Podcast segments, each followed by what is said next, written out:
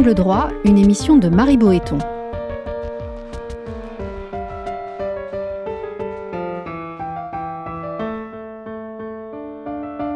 Entre le fort et le faible, c'est la liberté qui opprime et la loi qui affranchit. Aujourd'hui, les pauvres ont-ils encore le droit de vivre en ville? Avec Gilles Pinson, professeur de sciences politiques à Sciences Po Bordeaux.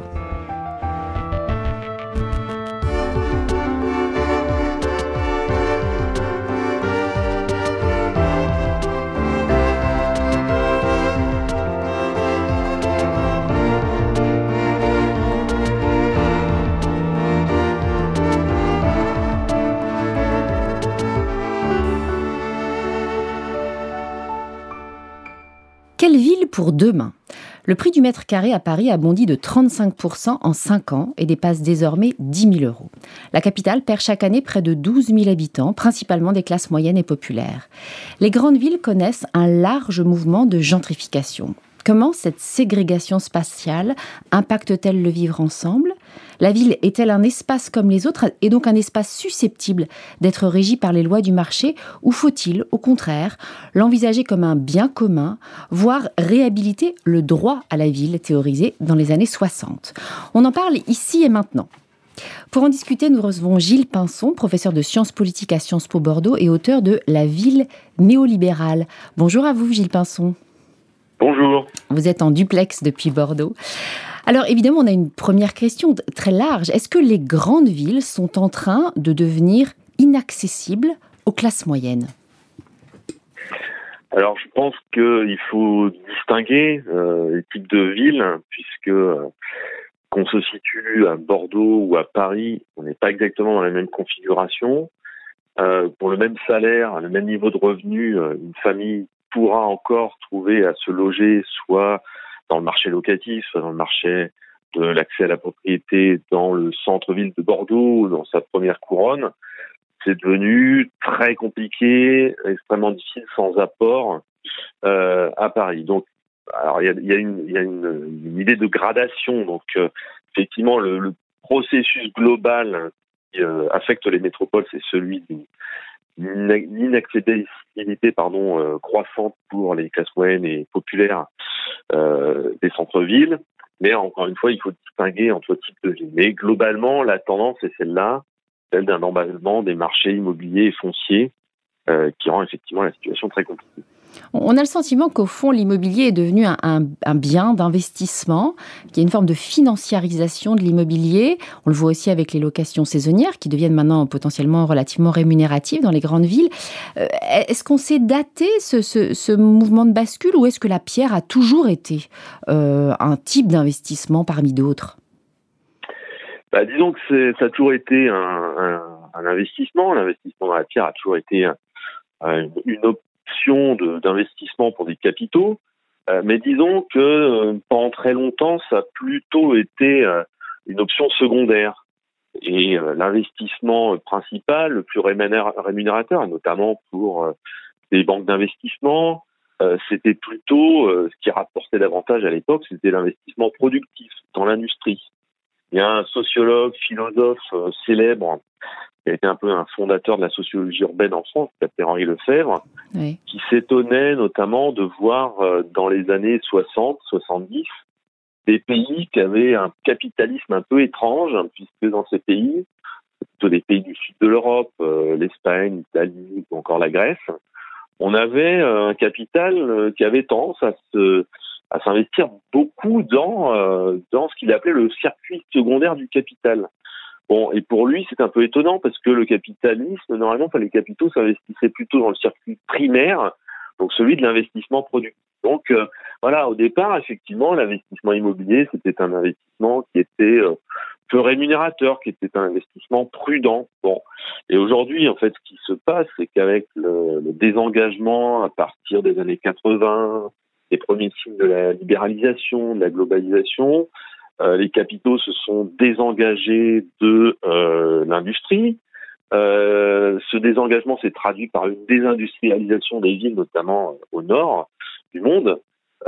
et du coup, la ville débarrassée de l'industrie est de redevenue un lieu propice au retour des classes moyennes et supérieures dans les centres-villes, euh, au déploiement des, euh, des, emplois de service, des activités de service. Du coup, eh bien, la ville devient, devenant un lieu plus vivable, plus agréable pour un certain nombre de groupes sociaux, est redevenue euh, une destination d'investissement pour ces capitaux qui s'étaient déjà engagés dans du, de l'industrie. Donc, il y a un lien très clair dans le monde occidental entre entre la globalisation, la désindustrialisation et le fait d'autre part que voilà la ville, que l'immobilier urbain, soit euh, résidentiel ou euh, tertiaire, soit devenu une source d'investissement et une source de profit de plus en plus important pour, euh, pour, le, pour le capital. Quand on, on, repart un petit peu dans l'histoire, on avait vraiment l'idée euh, au 19e, encore peut-être même au début 20e, l'idée de villes, de grandes villes qui étaient euh, irrespirables, parfois mmh. assez sales,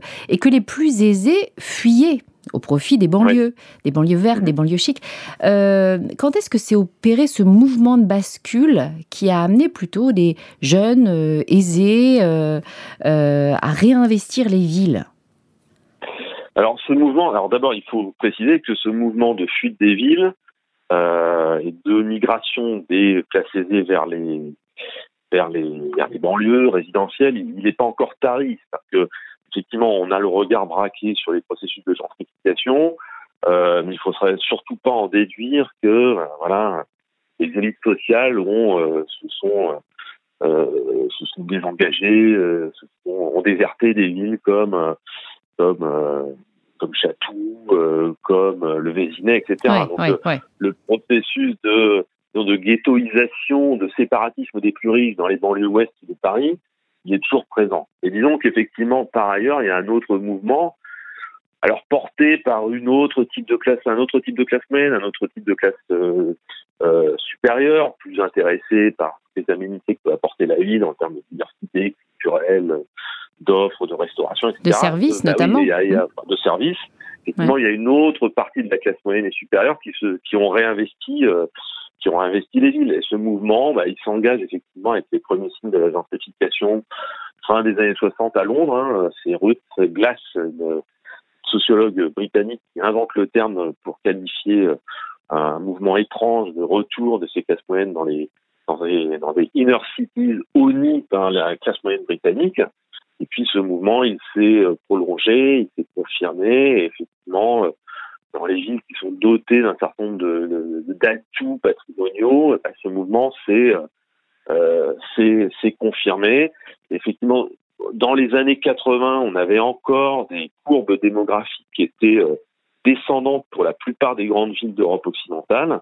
Ce mouvement s'est inversé dans les années 90. On a des retours en ville. Dans votre ouvrage, vous, vous, analysez la ville comme étant rattrapée par euh, une logique néolibérale. Qu'est-ce que vous entendez par là? Est-ce que, au fond, on voit la ville désormais comme une forme d'entreprise, comme, comme un lieu à valoriser, qui doit attirer des touristes, des investisseurs, des sièges sociaux, qui, un lieu qui est en concurrence avec d'autres, qui doit attirer les meilleurs équipements, euh, euh, attirer les infrastructures de services, les infrastructures artistiques aussi, un lieu aussi où, où on expulse certains comme l'entreprise peut licencier certains. Est-ce que vous, vous feriez un, parallèle entre la ville et l'entreprise?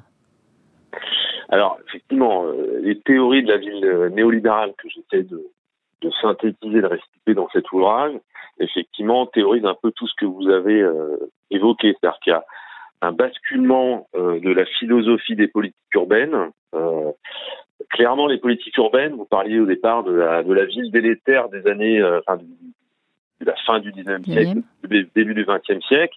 Effectivement, les politiques urbaines ont été inventées à ce moment-là, plutôt dans un optique, une optique hygiéniste et de redistribution. C'est-à-dire que les politiques urbaines qu'on connaissait euh, à l'époque, telles qu'elles ont été déployées, démultipliées après la Seconde Guerre mondiale, c'était plutôt des politiques de la demande, des politiques de redistribution. Euh, les politiques urbaines, c'était fabriquer du logement social en masse, c'était équiper les villes euh, de d'infrastructures de transport collectifs, d'équipements sociaux, sanitaires, scolaires, etc. Donc, les politiques urbaines étaient plutôt euh, des politiques de, euh, de redistribution permettant de solvabiliser euh, des ménages dont on avait besoin pour pour nourrir la machine industrielle. Voilà. Et à partir des années 80-90, il y a un certain nombre de d'évolutions, des industrialisations, les délocalisations, euh, qui font que voilà cette population euh, industrielle n'est employée par l'industrie n'est plus aussi euh, cruciale aux yeux, des, yeux des décideurs. Et puis surtout dans les années 80 90 c'est le début de l'ouverture des frontières, de la décentralisation. Et les villes commencent à plutôt s'envisager comme des entreprises bah, ayant vocation à se vendre sur un marché du territoire plutôt que comme des outils euh, enfin des machines à produire des services à la population. Donc les politiques urbaines, progressivement, effectivement, elles ont tendance à euh, euh, avoir pour objectif principal d'assurer une forme d'attractivité, de compétitivité du territoire, plutôt qu'à s'occuper, comme elles faisaient jusqu'à présent, de de, de, voilà, de satisfaire un certain nombre de besoins de base de leurs habitants. Donc il y a cet élément-là, hein, un bascule des politiques urbaines alors voilà, dont un certain nombre de villes britanniques sont un peu les, exemples. En, France, on a Lyon qui a joué très fort cette logique de la ville entrepreneuriale. Et puis, il y a autre chose qui est un peu plus profond, qui, touche à des évolutions sociales, idéologiques plus profondes, qui ont été euh, décrites par Michel Foucault, qui est un des premiers à avoir théorisé le néolibéralisme, qui dit que, plus profondément, le néolibéralisme, c'est une conception qui fait du marché euh, non pas uniquement une sphère euh, un petit peu à part de la vie sociale et politique, euh, qui fait du marché, de, de, de, ses vertus cardinales, de ses principaux, de ses valeurs principales comme la compétition, la concurrence, la mobilisation de soi, eh bien, font ces éléments-là la clé de la vie sociale et économique. À tous les niveaux. Dans les, voilà, à tous les niveaux. Mhm. Dans l'entreprise, dans l'action sociale, on attend de l'individu qu'il soit entrepreneur de soi-même. On attend euh, de l'individu qu'il mobilise ses ressources. On dresse du portrait de, l'individu, le portrait d'un acteur qui est capable de valoriser ses propres ressources. Voilà. Et donc on attend la même chose des villes potentiellement? On peut les mettre en ben concurrence les unes face aux autres? Ben non seulement on met les, les villes en concurrence, c'est très clair aujourd'hui dans les politiques de l'État qui a tendance à de plus en plus distribuer ses, ses, ses subsides aux villes sur la base d'appels à projets, attendant des villes qu'elles aient un projet, qu'elles se comportent en acteurs concurrentiels. Mais dans la ville aussi, euh, dans la gestion des espaces urbains, on sent bien que celui qui n'est pas euh, un entrepreneur ou qui n'est pas un consommateur, donc qui n'est pas avant tout un acteur économique, euh, agissant selon les, voilà, les principes de l'homo economicus, a de moins en moins sa place dans la ville. C'est-à-dire que voilà, on a tendance dans les politiques urbaines, dans la gestion des espaces publics, à considérer que quelqu'un qui ne consomme pas dans l'espace public, c'est quelqu'un qui n'a rien à y faire. La flânerie non euh, non commerciale dans une ville n'a plus sa place. Voilà. Euh, on a aussi beaucoup de, euh, de, des villes, fonctionnaires qui vous disent que un certain nombre d'activités économiques sont propres à certaines catégories populaires, le fait d'avoir un espèce d'atelier informel de mécanique dans une rue d'un quartier, ou le fait d'avoir un kebab dans une rue, eh bien, ce ne sont plus des activités euh, commerciales ou industrielles, euh, comment dirais légitimes dans la ville. Donc, la ville néolibérale, c'est aussi tout un système idéologique de classement à la fois des activités et des individus qui ont leur place dans une ville qui est largement, euh, disons, euh, régulée par des euh, par une idéologie marchande. Est-ce que vous expliqueriez euh, ainsi, du coup, la multiplication des contrôles des usagers de la ville? Je pense notamment aux arrêtés anti-mendicité, au mobilier urbain anti-SDF. Est-ce que euh, précisément, ce ne sont pas des consommateurs, euh, voire on estime qu'ils mettent à mal une certaine forme de tranquillité qu'il s'agirait d'apporter aux usagers de la ville et qu'il s'agit donc de les repousser doucement hors de la ville? Est-ce que vous l'inscrivez dans cette logique? Bien sûr, bien sûr. Alors la question c'est de savoir si est-ce que c'est vraiment nouveau, est-ce que c'est ancien? C'est vrai qu'on peut avoir une espèce de vision un peu euh, nostalgique qui euh, nous laisse penser que euh, fut une époque où le pauvre avait sa place en ville. Bon, est-ce que c'est une vision un peu trop publique, j'en sais rien, mais effectivement, le, les villes aujourd'hui, la gestion des espaces urbains et les, nous, en, nous enjoignent quand même à être en constante mobilité. Euh, un collègue, Max Rousseau, parlait de la ville comme machine à rendre les gens mobiles. Bon, effectivement, euh, et quand on n'est pas mobile, c'est qu'on stationne à une terrasse de café où l'on sirote un spritz à 8 euros. Bon, j'exagère un peu. Et disons que on a réussi, enfin l'idéologie néolibérale a, a, réussi à transformer le regard sur la valeur des individus. Il n'a de valeur que l'individu euh, qui euh, sait occuper son temps, qui sait être productif, hein, avec cette idée que derrière celui qui sait se mobiliser pour être productif sera productif pour la population dans, son ensemble, pour la société dans son ensemble. Et du coup, ben, euh, le regard qui porte sur, ceux qui squattent, qui zonent, euh, qui mendient, euh, qui sont là sans, sans consommer. Euh, voilà, hein, toujours cette image, voilà, de, des maghrébins assis à une terrasse avec un café qu'ils consomment à trois pendant toute une après-midi. Bon, bah, ces gens-là, un regard porte sur eux comme des gens qui sont un petit peu des parasites, qui occupent un espace de manière illégitime, notamment parce qu'ils ne participent pas apparemment à l'enrichissement collectif. Comment euh, cette, logique néolibérale que vous décrivez dans votre ouvrage, selon vous, impacte euh, la mixité sociale en ville? Est-ce qu'au fond, on va voir, je crois que c'est déjà le cas aux États-Unis, dans certaines villes, les, familles euh, diminuer de manière sensible, ou bien voir potentiellement ceux qui travaillent en ville devoir aller vivre de plus en plus loin? De, leur travail. Est-ce que, est que déjà ce sont des phénomènes qu'on arrive à chiffrer en France? Bah, chiffré, je ne sais pas, j'ai pas d'études en tête, mais ce qui est très clair, c'est que euh, bah, la, alors la mixité, effectivement, c'est euh, compliqué. En tout cas, ce qui est clair, c'est que il deviendrait compliqué d'avoir une famille avec des enfants euh, et d'espérer avoir un logement d'une surface décente pour, pour accueillir tout ce monde-là dans les centres-villes. Bon, très clairement, euh, c'est le cas. Et disons que les pour ce qui est du cas de la France, les, décisions, la manière dont sont conçues les politiques du logement, euh, qui passent notamment beaucoup par euh, l'offre de produits de défiscalisation faite aux, aux, accédants, propriétaires, voilà, aux, enfin, surtout aux propriétaires bailleurs, parce que euh, les propriétaires bailleurs ont accès à un certain nombre de bénéfices, d'avantages fiscaux s'ils construisent des logements qui vont mettre ensuite sur le marché locatif. Donc, euh, c'est ce qu'on appelle la défiscalisation, mais la défiscalisation est une machine qui a tendance à inciter les euh, investisseurs à investir dans les logements les plus euh, dont le rendement locatif est le plus, favorable, c'est-à-dire les petits logements de 2 à 3 pieds. Donc, alors, est-ce que ça, c'est lié au, à la néolibéralisation Je n'en sais rien, mais disons qu'il y a eu quand même une tendance à dire que le logement social n'était pas forcément la solution et qu'il fallait aussi euh, euh, soutenir euh, le marché du locatif privé. Mais ce marché du locatif privé a été essentiellement soutenu par le biais de la défiscalisation. Et la défiscalisation fabrique plutôt des logements petits qui ne permettent pas de loger des familles. Donc voilà, on a là un cas où effectivement cette présence des grandes familles dans les dans les villes est, rendu de plus en plus compliqué, sans, compter que du côté de la rénovation urbaine portant sur les logements sociaux, les grands ensembles d'habitat social, la même tendance est à l'œuvre, c'est-à-dire qu'on a tendance à détruire des grands logements et à les remplacer par des logements plus petits, qui rend là aussi euh, le maintien des familles dans les zones centrales de plus en plus compliqué.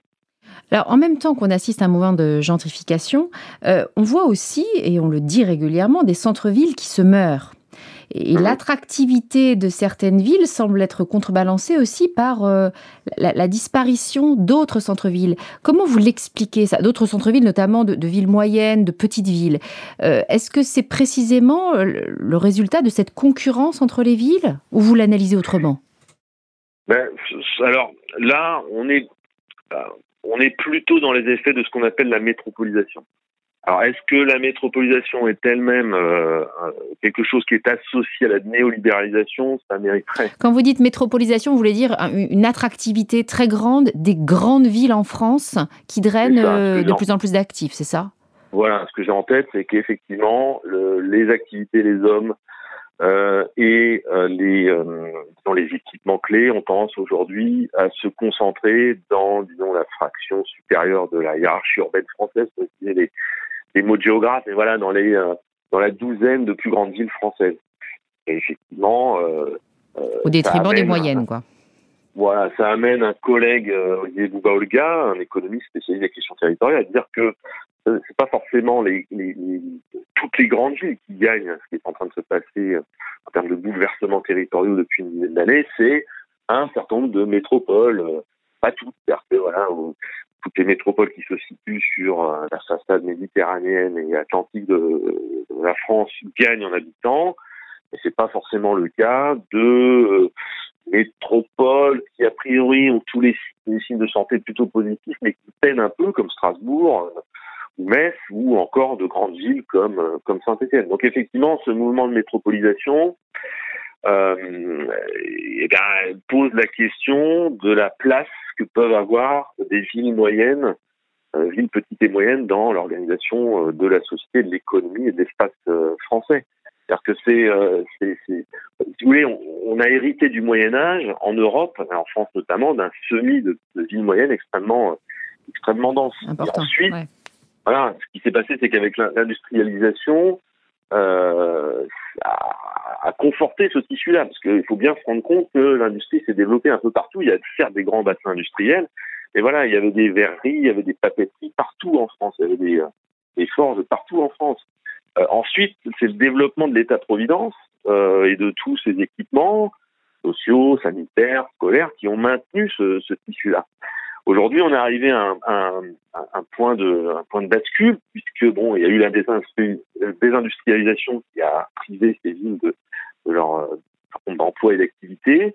Et puis aujourd'hui, voilà, avec la réforme graduelle de l'État-providence, la rationalisation, par exemple, de l'offre hospitalière, euh, la création des grandes régions, bah, un certain nombre de villes moyennes perdent leur euh, siège de région, perdent leur hôpital, euh, ont du mal à maintenir leur université. Et tout ça se fait au profit des, euh, des très grandes villes. Bon, voilà, il y a, y a, ce phénomène-là qui fait qu'aujourd'hui, alors, alors que voilà, les prix de l'immobilier flambent à Lyon, 60 km plus loin, à Saint-Étienne, euh, vous avez des élus qui crèvent de ne pouvoir euh, organiser la gentrification.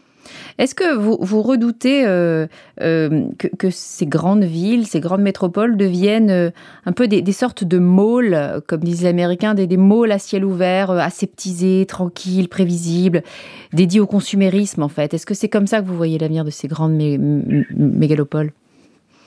Je suis pas sûr parce que euh, dans mon bouquin, autant voilà, je peux être en sympathie avec un certain nombre de, de théories, euh, pourtant très euh, très voilà, qui sont plutôt pessimistes. voilà, autant moi je, je, je, je, ne suis pas aussi pessimiste pour l'avenir, c'est-à-dire que je pense que voilà, les élections municipales récentes l'ont montré. Les villes sont certes les lieux de manifestation des tendances les plus néfastes du capitalisme, mais en même temps, ce sont des lieux de résistance on voit bien qu'aujourd'hui, euh, une insatisfaction euh, latente séjour euh, par rapport à des processus d'aseptisation des centres-villes liés à l'installation des grandes enseignes commerciales. voilà, on a des mouvements qui veulent réinvestir l'espace local pour changer la ville, pour la rendre plus accueillante, pour la rendre plus, plus notamment accueillante vis-à-vis des, des, populations fragiles qui ont de plus en plus de mal à s'y trouver. Donc, je crois qu'il y a, il y, a, il y a des mouvements. Il y a un double mouvement, en fait. Hein. Voilà, c'est ça. Et voilà, et, il n'y a pas de raison que la messe soit dite hein, et que le capitalisme néolibéral ait gagné la partie, parce qu'on voit bien qu'aujourd'hui, euh, même des acteurs qui voilà peuvent être considérés comme des gagnants de la métropolisation et de la néolibéralisation, tous les gens qui travaillent dans euh, dans les services de haut niveau, dans la culture, euh, euh, dans l'enseignement supérieur, ben voilà, on voit tout un tas de gens qui aujourd'hui euh, sont en rupture avec cette orientation du capitalisme, et euh, parce qu'ils voient bien ce qu'ils y perdent en termes de qualité de vie, en termes de, de, de diversité des villes, de mixité de leur environnement. Donc je dirais pas que la messe est dite, et qu'au contraire, voilà, plus que jamais, les villes sont un champ de lutte. On voit qu'aujourd'hui, il y a des mouvements qui questionnent justement ces agendas de métropolisation, ces agendas qui ont amené un certain nombre d'édiles dans les années 90-2000 à vouloir, euh, enfin, avoir grossir, à, vouloir atteindre absolument la taille critique, pensant que c'était la, le seul moyen de, voilà, de sauver la ville. On voit aussi des, des, des c'est aussi en ville que se jouent des grands mouvements euh, politiques. Euh, on a vu à Paris la place de la République être régulièrement investie ces dernières années, mais je pense aussi à la place Tahrir euh, pour les, les printemps arabes, à Minsk en ce moment, c'est au cœur de la ville que se joue l'opposition au pouvoir biélorusse. Les, les grandes villes restent des lieux de contestation politique par ailleurs. Voilà, c'est ça. C'est pour ça que moi, je, par rapport au aux travaux d'un collègue, euh, Guillaume Sadurel, euh, qui a publié un bouquin qui a fait pas mal de bruit, qui s'appelait les, métropoles barbares, où je trouve qu'il vient un peu dans le dans l'urbanophobie, c'est-à-dire qu'en gros pour lui euh, c'est la métropole et la grande ville en général qui est, un, vecteur d'aliénation et d'asservissement des, des esprits et des corps. Moi je crois au contraire que justement les, les, les villes historiquement ont certes été transformées d'une certaine manière favorisée par le développement du capitalisme, mais les villes, les phénomènes urbains ne se résument pas au capitalisme. Les villes ont existé avant le capitalisme et elles sont portées par d'autres logiques que celles des acteurs économiques. Elles sont portées par les logiques d'acteurs politiques, euh, religieux historiquement, et elles sont aussi, elles ont toujours été des lieux de mobilisation populaire, de, euh, de, contestation, euh, de révolution, voilà. Et donc, voilà, je pense qu'il y a, voilà en Égypte comme euh, comme en Turquie, euh, comme à Portland, voilà, vous avez des, des, des villes qui sont aussi des, des vigiers de force de contestation ou de, de, de, résistance face à des agendas néolibéraux. Le, sociologue et le philosophe Henri Lefebvre, dont vous parliez tout à l'heure, a, théorisé à la fin des années 60 l'idée d'un droit à la ville. Est-ce que vous pouvez nous dire en, deux mots et de manière assez accessible ce que recouvre ce concept et, est-ce qu'il garde une certaine forme d'actualité aujourd'hui pour vous? Oui, bah pour le dire euh, rapidement et j'espère le plus simplement possible, pour, le, pour euh, pour euh, pour euh, le faire. En fait, ce qui se passait dans la fin des années 60, c'est qu'en fait l'exploitation capitaliste n'avait plus comme lieu uniquement euh, l'usine, le lieu de travail. L'exploitation, elle avait lieu dans l'espace urbain que les forces du capital adossées aux forces de l'État bureaucratique avaient tendance à, à, à, aménager pour les besoins du développement, les besoins de l'industrialisation. Donc, quand il parle de révolution urbaine, pour lui, c'est l'idée que la ville, qui était un espace qui avait été fabriqué de briques et broc euh, par des habitants, parfois par des pouvoirs politiques et religieux, et de manière peu, peu planifiée et peu ordonnée, était dans les années 60, voilà, mise en coupe réglée par l'aménagement urbain orchestré par par l'État bureaucratique euh, et, et, le capitalisme. Et donc, il disait, euh, le champ de lutte n'est plus uniquement celui du droit, euh, du droit euh, à une vie digne, à, à un bout du, du gâteau du, du développement capitalisme. Euh, les luttes pour les droits se jouent aussi dans les villes, et notamment ces, ces luttes doivent porter sur la possibilité de vivre dans un espace qui n'a pas été complètement euh, mis en coupe réglée, programmé et contrôlé par des pouvoirs économiques et administratifs. donc pour lui, le droit à la ville, c'est le droit euh, des habitants des villes avoir un, un, droit de regard sur la manière dont évolue leur environnement, sur la manière dont ils peuvent euh, y déployer euh, des activités, des pratiques, des rêves, etc. Donc c'était ça qu'il avait en tête. Et effectivement, aujourd'hui, c'est intéressant parce que Henri Lefebvre a été exhumé d'une certaine manière dans les années 2000, plutôt dans les universités nord-américaines qui ont relu, relu Henri Lefebvre pour dire qu'à l'heure de la globalisation néolibérale, alors où euh, le capitalisme financiarisé s'attaquait à la ville parce qu'il y trouvait une source de profit faramineux, eh bien, euh, plus que jamais, il fallait euh, réaffirmer un droit à la ville, un droit à, défendre la ville contre sa réorganisation par le capitalisme.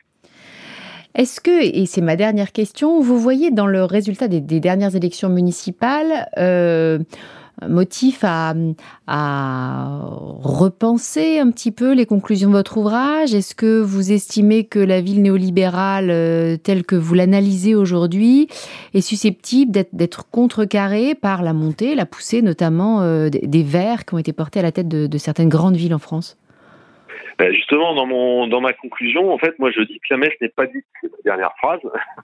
Donc en fait, pour moi, euh, bon, d'abord, j'ai un certain nombre de réserves. Un petit bouquin, c'est plutôt un bouquin pédagogique permettant de vulgariser des théories très présente dans le monde anglo-saxon, notamment peut-être un peu moins en France, et, et, aussi de les critiquer. Et je trouve que justement, une des critiques qu'on peut faire à ces travaux, c'est justement cette idée que voilà, que, euh, que la messe est un peu dite, qu'il y a une seule logique qui fabrique et qui transforme la ville aujourd'hui, c'est euh, le, néolibéralisme, la néolibéralisation. Pour moi, en fait, c'est plus compliqué que ça, et on a tendance à, penser du coup que voilà, la société en face est un peu inerte, ne réagit pas. Euh, or, voilà, il y a tout un tas de signes. Je pense qu'effectivement, les élections récentes en sont un signe, mais il faut faire très attention, parce qu'avec les, cette il faut, faut, être prudent dans, les, dans la montée en généralité, mais disons que oui, euh, il y a tout un tas de signes qui laissent penser qu'aujourd'hui les villes ne sont pas uniquement faites et, gouvernées par cette logique du capitalisme néolibéral. Il y a, l'économie sociale et solidaire, il y a, il y a, il y a les squats, il y a les ZAD, euh, il y a, euh, il y a, voilà, il y a toutes les, les, les, les courants écologistes, le développement durable, qui quand même ont, même si c'est toujours imparfait, ont quand même largement euh, redéfini les politiques urbaines depuis euh, depuis euh, depuis 20 ans. Donc en fait, je pense que ce qu'il faut avoir en tête, c'est que la néolibéralisation est un courant, est un voilà, est un est un des facteurs qui transforment les villes, mais ce n'est pas le seul. Et je pense que le problème parfois des militants, c'est qu'à force de vouloir nommer l'ennemi et le désigner comme un ennemi tout puissant, ils ont tendance parfois à, à fabriquer cette toute puissance. Donc je crois que les, le travail maintenant des sciences sociales, c'est aussi d'essayer de voir toutes les tendances, les contre-tendances aujourd'hui font aussi les villes. Et ces contre-tendances, bah oui, c'est euh, c'est l'écologie politique, c'est l'économie sociale et solidaire, c'est le mouvement coopératif, et puis c'est aussi euh, voilà la vieille la vieille social-démocratie qui parfois dans les villes à certaines époques a réussi à contrarier les les menées du capitalisme et ne faudrait pas non plus euh, l'oublier, considérer comme force parce que je pense qu'elle a encore des choses à dire euh, pour peu qu'elle se ressource à ses origines. Merci beaucoup Gilles Pinson. Ben, je vous en prie. Cette émission a été préparée par Marie Boéton avec à la technique Mathieu Gasnier et à la coordination Camille Bloomberg. Vous pouvez écouter et télécharger librement l'émission sur le site internet radio.amicus-curiae.net à la page de l'émission et ne manquez aucun épisode en nous suivant sur les réseaux sociaux ou en téléchargeant notre application.